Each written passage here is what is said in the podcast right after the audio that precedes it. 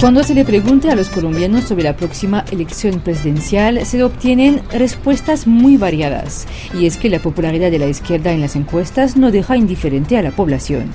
Juan Toro, por ejemplo, tiene 33 años, es administrador de empresa y está un tanto confundido. Pienso que hay demasiada gente involucrada, que cada vez hay como que sale un, candidato nuevo de la nada, que, que hay mucho oportunista, que hay mucha gente queriendo llamar la atención y que a la final eso termina desviando un poquito la, la, atención general y confundiendo. Pues Gustavo Petro lleva ya unos años buscando la presidencia, estando muy presente pues en la parada política y también pienso que la gente está cansada de, de seguir a los mismos líderes y quiere un cambio, el cambio que sea. Entonces creo que Gustavo Petro ha sabido utilizar esta herramienta y ha sido insistente en sus ideas. María Peláez Álvarez, una mujer de 60 años, ya escogió su candidato y no será el de la izquierda. Hasta ahora quiero que el presidente de Colombia sea Sergio Fajardo. Yo soy de Centro Esperanza. Pues debemos de, pensar muy, muy, muy bien a quién vamos a elegir de presidente. ¿No le parece entonces buena opción la izquierda?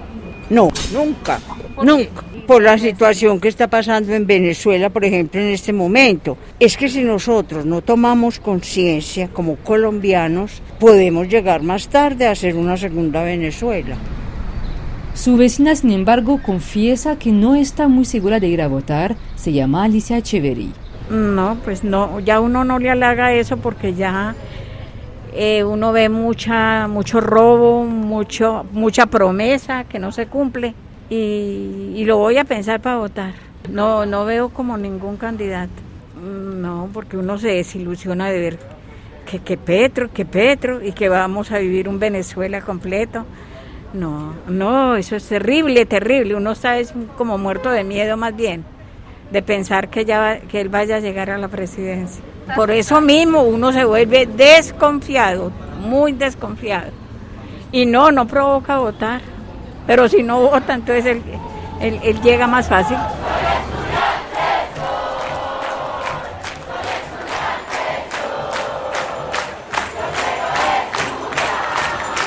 Por el momento, el candidato de la izquierda, Gustavo Petro, sigue siendo el favorito de las encuestas en la primera y segunda vuelta de la elección presidencial. El apoyo de los jóvenes sería uno de sus puntos fuertes. De hecho, han marchado durante meses por las calles para pedir el cambio.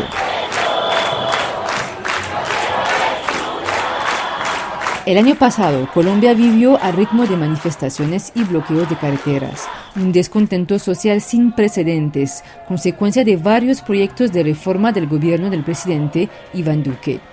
Entre los manifestantes había muchos jóvenes, muchachos que han creado su propio himno de la resistencia inspirándose en el himno nacional del país y la música de la película Star Wars.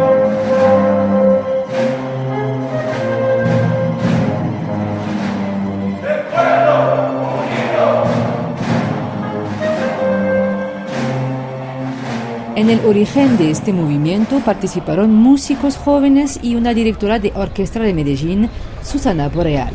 Primero se hace el himno nacional de Colombia, pero en tonalidad menor. O sea, en música la tonalidad menor es como más triste, ¿cierto? Entonces, tonalidad menor y además mezclado con la marcha imperial de Star Wars, la de los Stormtroopers, los comparábamos con los agentes del SMAT, porque es esa fuerza que manda el Estado, ¿cierto? Porque es la forma que ellos tienen de imponerse por medio de la violencia. Más de 400 músicos interpretaron este himno, retransmitido por todo el país y convertido en viral en las redes sociales. Para Susana y sus compañeros se trataba de decir no a la represión en Colombia y sí al cambio. Pues vivimos en una situación muy complicada en este país, en este país es muy difícil vivir entonces lo que se exige es simplemente eso, tener garantías para poder tener y llevar una vida digna, ya, en igualdad de condiciones y acabar con esa brecha también de injusticia social que es tan amplia en nuestro país, porque hay unas personas que son muy privilegiadas, pero son muy poquitas. Así que este año, Susana votará por la izquierda, por el candidato Gustavo Petro. si uno escucha los debates presidenciales, los discursos de todos los candidatos, eh, uno se da cuenta que Gustavo Petro es el que tiene el país en la cabeza, o sea, realmente lo tiene en su cabeza. Eh, ya Gustavo Petro lo conocemos obviamente de antes, él fue candidato también presidencial en el 2018, fue alcalde de Bogotá. Y por cómo está el país en este momento, necesitamos algo totalmente diferente a lo que nos ha gobernado ya por 200 años. Entonces yo creo mucho en Gustavo Petro, yo creo que él puede ser una persona muy importante para comenzar el proceso de transformación de este país. Como Susana, miles de jóvenes estarían optando por este candidato. En las últimas elecciones de 2018 caminaban a su lado en cada reunión y se movilizaban en las redes sociales a su favor. Hoy siguen los debates políticos en todas las grandes ciudades.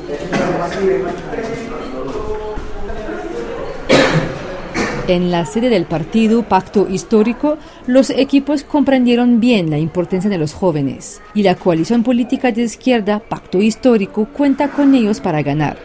Roy Barreras, líder de los debates parlamentarios y representante del partido.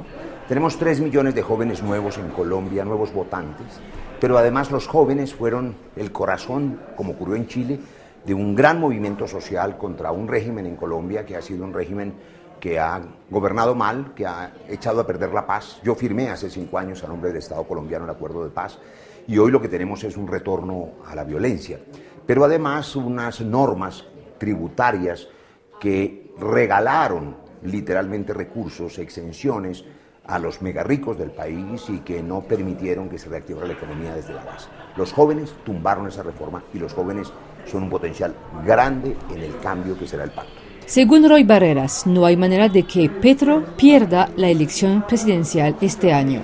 Nosotros tenemos solamente dos posibilidades de no ganar, de no gobernar, que maten al candidato, cosa que ha pasado en Colombia, porque aquí hay fuerzas oscuras de narcotráfico y paramilitarismo que quieren acabar con Gustavo Petro o que nos hagan fraude.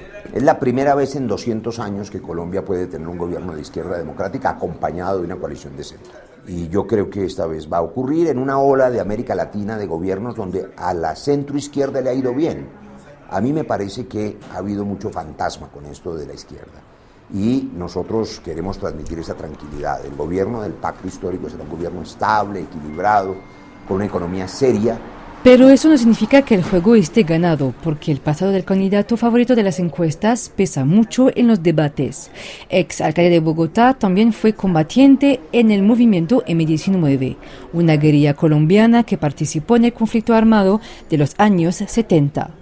Según el profesor y politólogo francés Yann Bassé, que enseña ciencia política desde hace más de 15 años en Colombia, por el momento, a pesar de las críticas y de su historia, Gustavo Petro es el favorito más bien porque la derecha está debilitada. Alors la Colombie n'est pas forcément à droite historiquement. La Colombie est, euh... Históricamente Colombia no era un país de derecha. Existía un sistema de gran coalición de centro, el Frente Nacional de los años 50 y 60 del siglo pasado, un pacto en el que los dos grandes partidos, el liberal y el conservador, se ponían de acuerdo para gobernar. ¿Y la, droite vraiment? la derecha apareció luego, a principios de este siglo, como una especie de reacción al conflicto armado que se prolongaba demasiado y fue hegemónica durante la primera década del siglo XX y dominante en la década siguiente. Pero tras la gestión de Iván Duque, que hoy es realmente muy impopular, se tiene la impresión de que esta derecha está desacreditada. Y es ahí donde aparece una apertura para que el candidato de izquierda Petro, que había sido derrotado en la segunda vuelta del 2018, pueda esta vez eh, intentar ganar. La otra crítica que los opositores sacan a relucir regularmente es el riesgo de que Colombia experimente una crisis como la de Venezuela, y ambas se ve esto como una estrategia política para desacreditar a la izquierda. Euh, es un argumento de campaña que tiene una base real. El sistema venezolano fue un verdadero desastre y provoca mucho miedo. Ahora, es cierto que todas las corrientes colombianas de izquierda mantuvieron relaciones con el chavismo, pero bien, el chavismo es un fenómeno muy propio de Venezuela y es muy difícil que se repita en términos absolutamente idénticos en otro país. Petro es muy diferente y sobre todo el contexto institucional es realmente muy distinto.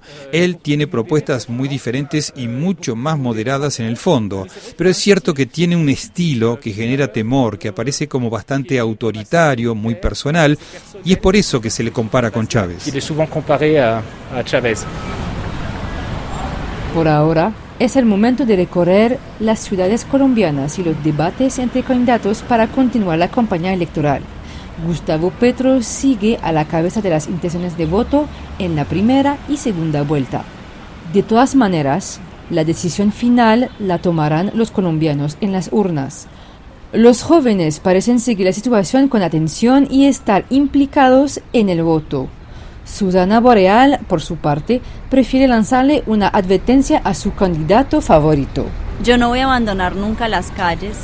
Y si Gustavo Petro, ojalá que no, pero si Gustavo Petro en algún momento hace las cosas muy mal o volvemos a lo mismo, pues yo seguramente volveré también a las calles.